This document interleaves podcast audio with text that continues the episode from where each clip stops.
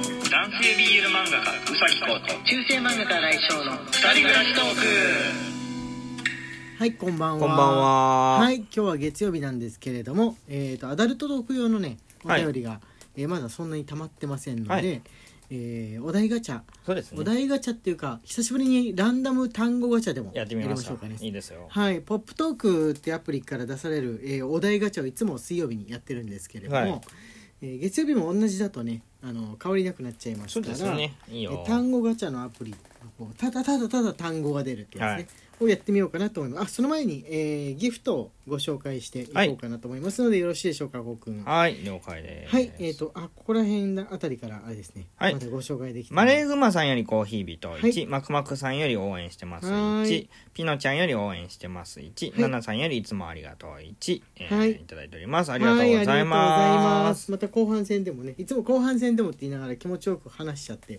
時間がギリギリになったりとか、はい途中でね切れたりとかしちゃうんですけど、気をつけていこうかと思っております、はい、じゃあランダム単語ガチャあー広告とかなかったと思うけど一応音下げとこう行ってみましょうか、はいじゃじゃんという音とともにはい風あこうやって、えー単語がポンと現はれいるアプリなわけですね、ランダム単語ガチャっていうーのは風、一文字の風、病気じゃない風方あ。 そうそうそうそう病気じゃない方ですあのピューと吹く方ですねはい、はいの思い出そのと単語にまつわる思い出とか思いを、まあ、話すっていうはいはいはいはいアプリなんですけれども割とあれですよねあの単語単品っていうのは出しやすいお題もあれば、出しにくいのもあればっていう何々の時こう思ったみたいな質問型の方が話しやすい場合もあったりとか、うんうんうんうん。するわけですが たまに蒸気船とかいう単語が出てきて蒸気船に対しての思い出ってディズニーランドぐらいしか知ら ないあとあと嘘よの冒険しか知らないみたいになることもありましたようね。ん。はい、えーで、まあ、今回は風なんですけれども、はい、はい、風風は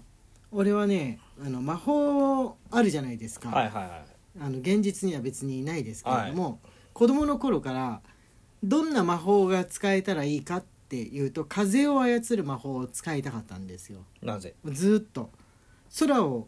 飛んだり浮かしたり自分の体を浮かしたりできはいるはいし、はいはい。風によって物を運んだり攻撃したはいりはいとはいはいか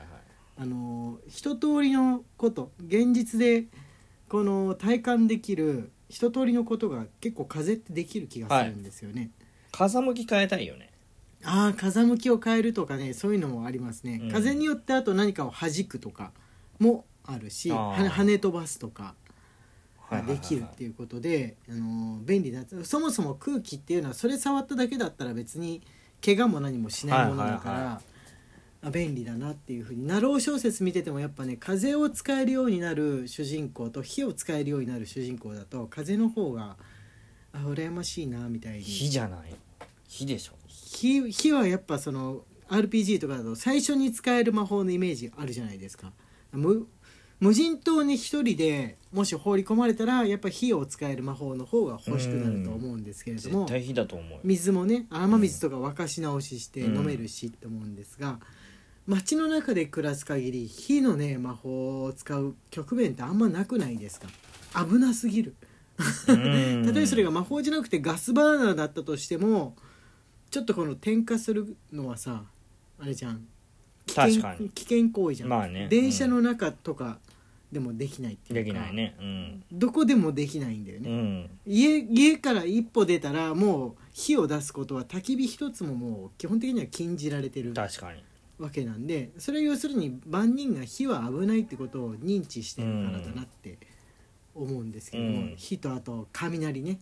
そこら辺はもう危ないこのトップ2みたいなとこ確かにあるじゃないですあか、るね水以上に、うん雷使い道ないもんな雷は災害にしか本当に嫌もなうやつに落とす以外の使い道 がないラムちゃんごっことかね、う現実だったらもう死んじゃうけど でまあ風なんですけれども、えー、こうくんはある風にまつわる思い思い出思い思い出はもうあるよ、はいもうとにかく高校の頃まではいはい自転車通学ではいはいはい片道1時間半とかかけてたんですけど、うん、まあ向かい風の時の大変さったらあないーねそれはわかる自転車通勤してる時はね確かにうん向かい風の、季節によって向かい風になる道とかあるからねもう頭痛くなってくんだよねああ、うんわか特に冬向かい風になるとこは辛さの一言でそうだねっていう感じですか ね寒い風といえばもう寒いですね向かい風の思い出東海は基本的にあの山の方要するに岐阜側から風が冬場吹いてくるそうだね形になってますよね、どこであろうともそうだねからもうどう考えても寒いんですよね、うん雪山あるからそうそこに雪山から吹いてくるって決まってるんでどうしようもなくさ、うんからこっち引っ越してきてから北風余計苦手になったかもしれない、あれは北風じゃないんですけどはいあえっ、と伊吹おろしって言うんだっけ東から吹いてるああ西か東か西から吹いてるんでああそっか北西北西なの名古屋から見て岐阜そうですねうんだからあっちから吹いてるねあー西側から吹いてるそっかうん要するに日本海側からこの岐阜そうそをう通そっうそうてそうそうそう名古屋に流れが込む冷たいああなるほどね、まあ、確かにでも東京でも北風って言われるけど完全なる北っていうほどじゃなかったような気はします、うんはいじゃあ次の行ってみましょうか団子あああ好ー好きですよき好き好きあのなんてことないのが好き何もしないやつ白いの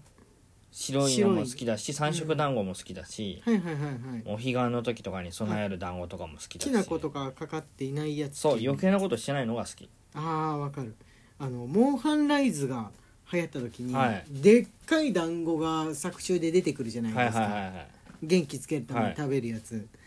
あれが美味しそうであれモンハン史上最も美味しそうだっ